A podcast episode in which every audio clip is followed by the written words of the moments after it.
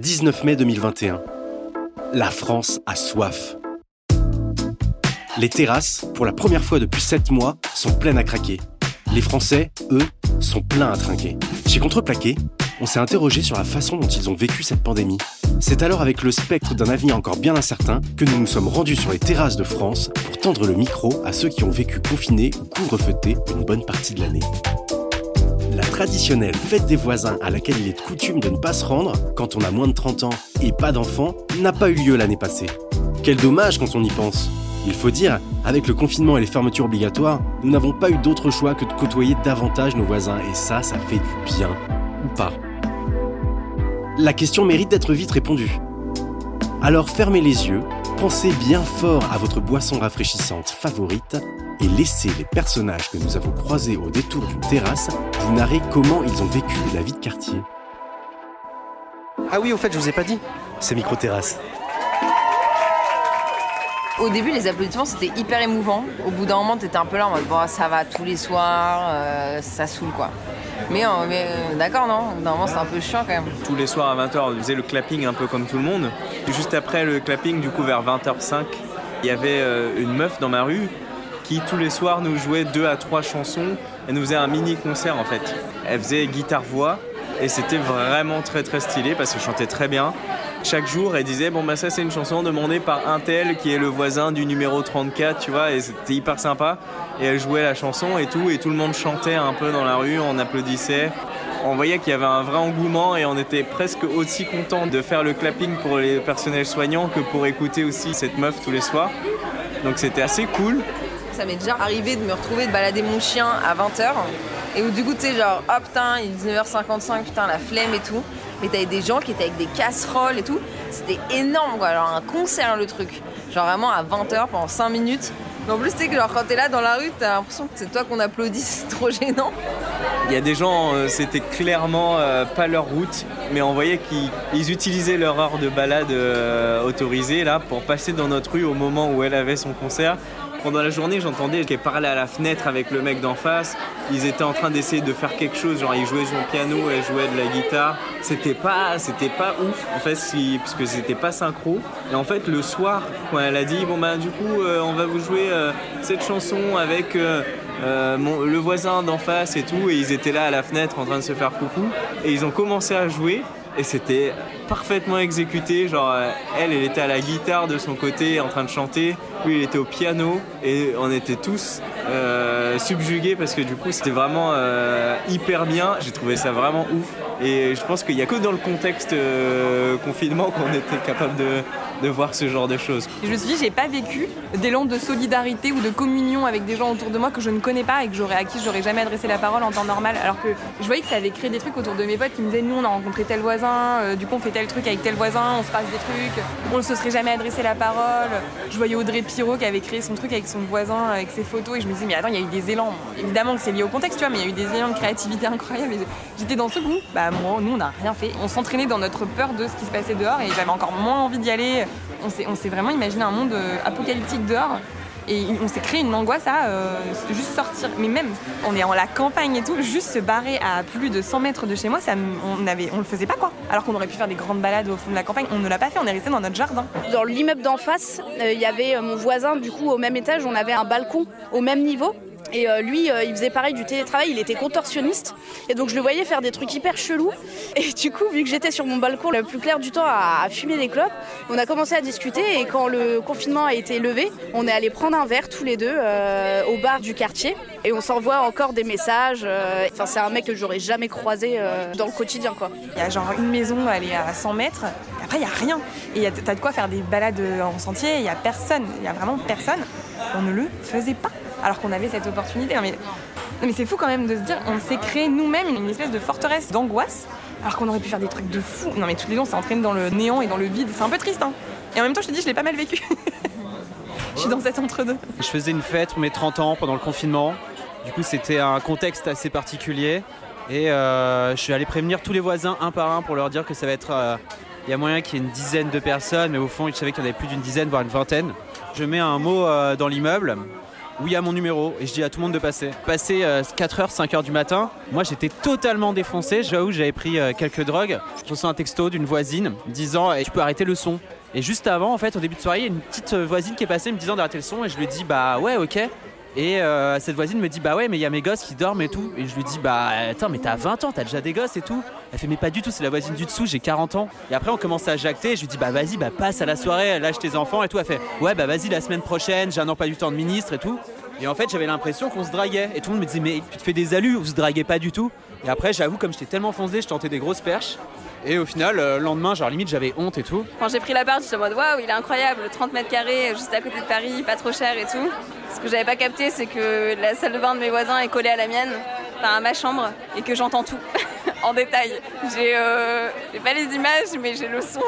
Je sais tout ce qui s'y passe. J'entends euh, genre les toilettes et tout ce qu'il fait dans les toilettes aussi. Et du coup, il a des petites habitudes, du coup.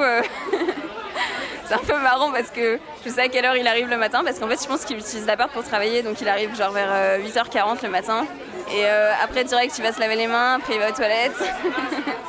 il y a sa meuf qui arrive vers 16h, 17h.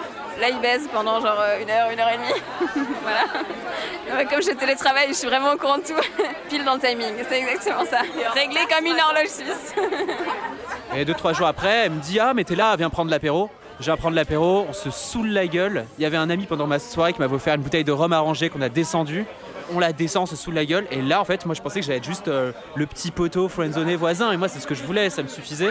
Et euh, là, tout à coup, elle fait Ouais, tu- je te montre euh, les photos que j'envoie au mec à qui je couche? Et elle montre des petites photos en body, en nuisette. Et entre deux photos, il y avait des photos d'elle en train de se goder, mais dur. Et, là, j'étais là et je tourne la tête et sa tête collée à la mienne. Elle me regarde, elle fait Oups, désolé. Je fais Ah, bah, Non, mais t'excuses pas et tout. Je tourne la tête. Je fais Bon, bah c'était bizarre et tout. Je me suis retrouvée coincée à l'extérieur de mon appart et j'avais laissé les clés euh, sur la porte. Donc moi j'avais un jeu de clés mais je pouvais plus re-rentrer. Et là il y a la voisine qui sort et qui me dit putain meuf mais qu'est-ce qui se passe? Parce que j'étais assise devant ma porte vraiment toute dépitée.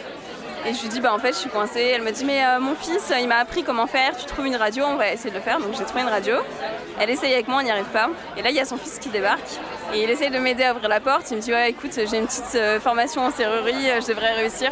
Commence à en faire une affaire personnelle tu vois, de pas réussir à ouvrir cette porte? Et là il dit maman ferme la porte, je vais essayer de l'ouvrir. Donc il a réussi à ouvrir la porte de sa mère mais pas la mienne tu vois. Donc moi j'étais toujours bloquée à l'extérieur de chez moi. Et là il appelle un de ses potes. Il dit ouais s'il est pas trop loin il va venir, il a une perceuse et tout. Il était à 5 minutes, coup de bol, donc il arrive, il perce, il ouvre avec un, un tournevis en fait euh, arrondi, tu vois, pour baisser la poignée. Donc ce mec m'a dépanné. C'était en juillet. Et en fait, pendant hyper longtemps, j'étais en mode mais pour les remercier, il faut que je leur paye un verre et tout. Sa mère, j'ai jamais réussi à, bah voilà, à lui payer ce fameux verre. Mais lui, bah, je me suis dit, vas-y, je vais l'inviter à prendre un verre. Au final, bah, on a couché ensemble. ouais, sauf que maintenant, euh, bah, il me calcule plus. Du coup, bah, c'est mon voisin de palier, je sais tout ce qui se passe dans sa vie. Mais euh, bah, il m'évite clairement, quoi. Donc, bon, il y a des avantages et des inconvénients à ça. Bon, bah maintenant, je te les montre toutes. Elle montre sa collection de photos d'elle avec une poire dans le boule, euh, le god et tout. Et j'étais là et genre avec limite sa, sa bouche collée à mon oreille en train de me parler, tu sais, genre comme ça et tout. Je fais bon, vas-y, fuck, je l'ai poussé contre le lit et c'est parti quoi. Je vais pas vous raconter les détails, c'était sale. à partir de ce moment-là, elle pensait que c'était. euh, je devais passer tous les jours chez elle, elle m'envoyait des messages tous les jours et moi j'en avais marre, j'ai tout fait. À un point un jour, j'avoue, j'avais la dalle de ouf.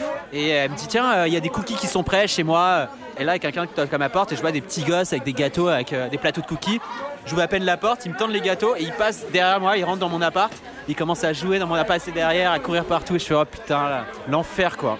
Euh, voisine trop envahissante. J'y suis plus jamais retourné dans cet antre du shaitan. On a fait l'anniversaire de ma coloc.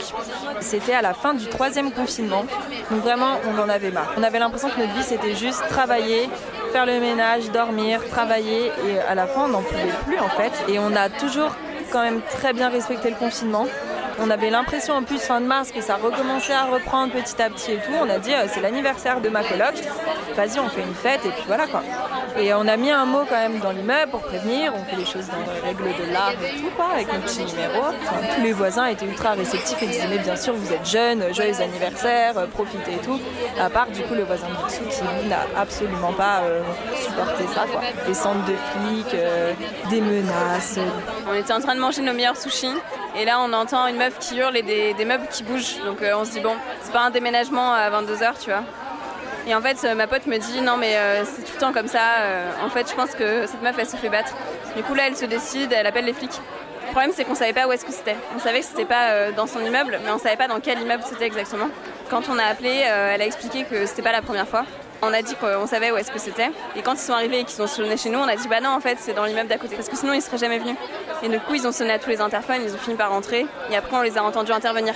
C'était horrible parce qu'on l'entendait elle crier et genre euh, elle disait faites rien à mon mari, etc. Genre euh, elle le défendait en fait. Alors que clairement, euh, juste avant, il était en train de, lui taper dessus quoi. Et du coup, ça c'était hyper badant. Mais c'est un peu le truc que t'as quand t'es en proximité à Paris, tu vois, et t'es un peu dans la vie des gens en fait. En fait, on en tremblait encore après parce qu'on sentait que c'était important de le faire, mais tu sais pas trop quelles répercussions ça va avoir sur la vie de ces gens mes voisines qui font trop de bruit, bah là, je les ai vraiment entendues faire trop de bruit et du coup, euh, euh, il faut leur apprendre à marcher. Mais en fait, euh, je sais qu'elles ont beaucoup fait la fête pendant qu'on était en période de gros confinement et c'était un peu un sujet de. C'était une sorte d'irrespect total parce qu'on était tous dans notre frustration et que c'était full pote toute la semaine. T'as un peu ce truc où t'es là, mais fait, si on le fait pas tous ensemble, à quoi ça sert de le faire? Et d'un côté, t'as envie de lâcher, mais d'un autre côté, t'es là, genre putain, mais il faut quand même commencer quelque part.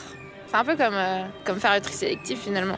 Mais du coup, ouais, euh, bah écoute, hein, font ce qu'elles veulent. Euh, j'attendais pas plus d'elles, c'était pas, pas ouf, mais voilà pour mes voisins. Merci à toutes les personnes qui nous ont fait confiance et qui se sont confiées à nous ces derniers mois. Microterrasse est une série contreplaquée réalisée par François Lamy, Léa Razi et Théophile Massard. Propos recueillis et édito par François Lamy et Léa Razi. Montage et mixage par Théophile Massard Musique par Tando Musique. Illustration par Elie Bengouzi.